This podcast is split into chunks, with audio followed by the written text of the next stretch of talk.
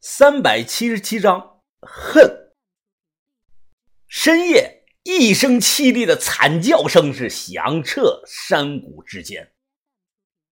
阿基手中紧握的柴刀，当啷一声掉在了地上。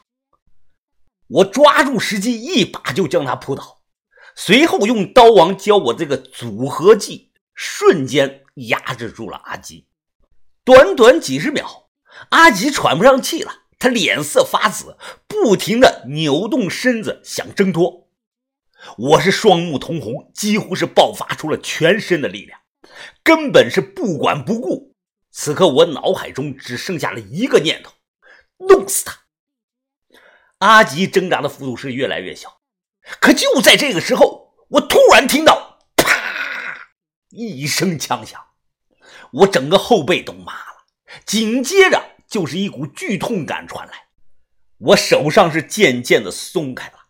阿吉他趁空当挣脱了我的锁喉，他起身，双手扶着膝盖，大口的喘气。疼啊，真是太疼了，钻心的疼啊！我这时才意识到，我中枪了。我，我尝试着想站起来，结果上半身使不上力气，只能平躺在地上，大口的吸气。我用尽了力气啊，慢慢的转头看，只见一个戴着草编斗笠帽的人，一瘸一拐的从黑暗中走了出来，而这个人手中还拿着我那把小手枪。就这么看着对方一步一步的朝我靠近，最终停在了我的身旁。对方是居高临下的看着我，慢慢的伸手摘下了他的斗笠帽。呵呵，夏云芳，你现在后悔吗？啊？等我看清了这个人的脸，我的眼睛瞪得老大呀！马凤凤，竟然是马凤凤！我瞬间想明白了一切，于哥说的这个所谓的幽灵，从来就不是一个人，是一男一女两个人。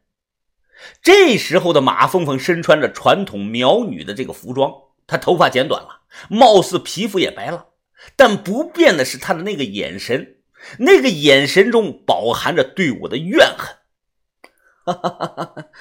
夏云峰，我做梦都在想着这一天呢。我恨你，我要亲手杀了你，我要你死，我永远不会原谅你。呵呵，我不明白你当初为什么要放我走呢？也是可怜我吗？啊？那你知不知道我马凤凤能落到今天这个地步，全都是拜你所赐，全都是你害的。你还送了我一块玉。让我回南平卖了治病，向云峰啊，你这个人真是太天真了，太可笑了。我告诉你啊，我心里的那份伤痛永远治不好了。你放心，我会看着你慢慢的咽气的。等你死后，我会让我男人阿基把你的心挖出来，我要看看你的心。到底是黑的还是红的？阿基这个时候啊，一脸的激动。凤凤凤凤，你你终于承认我是你男人了。马凤凤撩了撩前额的头发，我说话算数的，从今往后我就是你的女人了。一听这句话呀，阿基是激动无比，他整个人高兴的是手足无措，像捡到了宝贝一样。我躺在地上咳嗽了几声。啊，阿基啊，阿基，你说你一个大老爷们儿，到底怎么想的呀？这种女的，你也把她当成宝啊？你知不知道她和多少男人上过床啊？她这种白送我，我都不会要的。你你说什么？你敢这么说凤凤？我砍死你！阿基是一脸的愤怒，手举菜刀就要朝我身上砍。马凤凤摆手阻止了。死鸭子嘴硬，随你怎么说，反正你中枪了，人就要死了。我大仇得报，我才是最后的赢家。马凤凤，你确定你赢了吧？你现在看看你脚下。马凤凤一愣，立即低头看，只见此刻月光照亮之下呀，地上除了他的影子外，还有一个格外高大魁梧的影子。二人的身影这么一对比，身高不到一米六的马凤凤顿时就像个小孩子一样。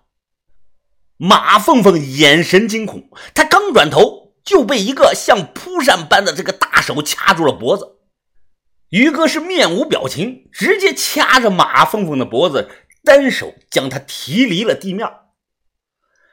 凤凤，阿吉红着眼想冲过来救人，结果瞬间，啪，被于哥一脚就踹飞了出去。放放放开放！马凤凤双腿在空中乱蹬，他脸色涨得通红，伸手想抓于哥的脸，结果根本就抓不到。在于哥的面前啊，他瘦弱的就像只小鸡崽子一样，眼看人就要不行了。于哥叹了一声气：“哎，阿弥陀佛。”于哥松开手，马凤凤扑通一声就摔到了地上，他捂着脖子是连连的咳嗽啊。缓了几秒钟，马凤的脸色煞白，他手颤抖的指着我：“不，不可能，不可能的。”我打中你了，我那个枪绝对打中你了，你怎么还能活着？这不可能啊！这说你笨吧，你他妈还真是笨！我不是没给你机会啊，我给你机会了，谁让你开枪不打头啊？说完，我一股脑的就爬了起来，拍了拍身上的土，随后当着马凤凤的面拉开了拉链。没错，就像范神医讲的。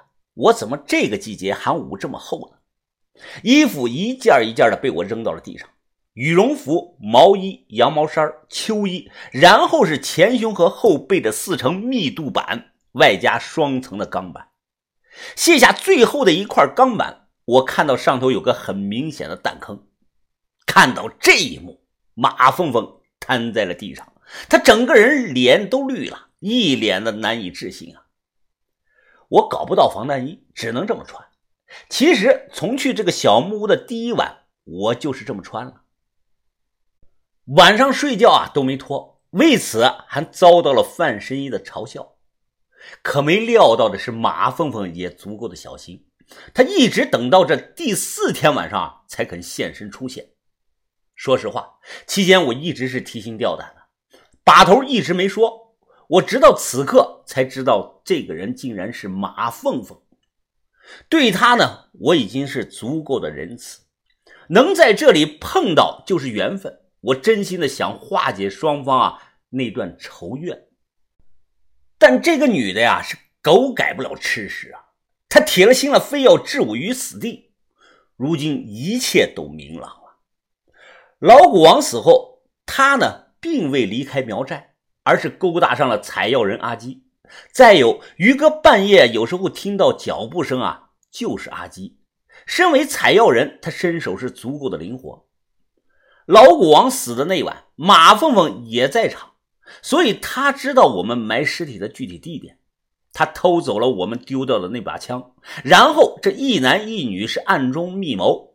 他们之所以这么久才肯动手，是一直在等我从这个诸暨回来。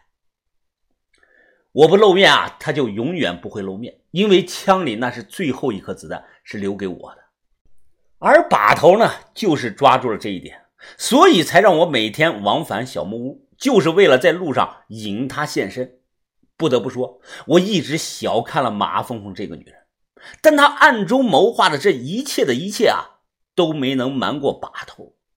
把头一早就猜到了是这个女人，所以把头那天啊，才说了那句我听不懂的话。那句“有些东西啊，既然放不下，那就永远留下吧。”什么东西放不下？是怨恨，他的怨恨放不下。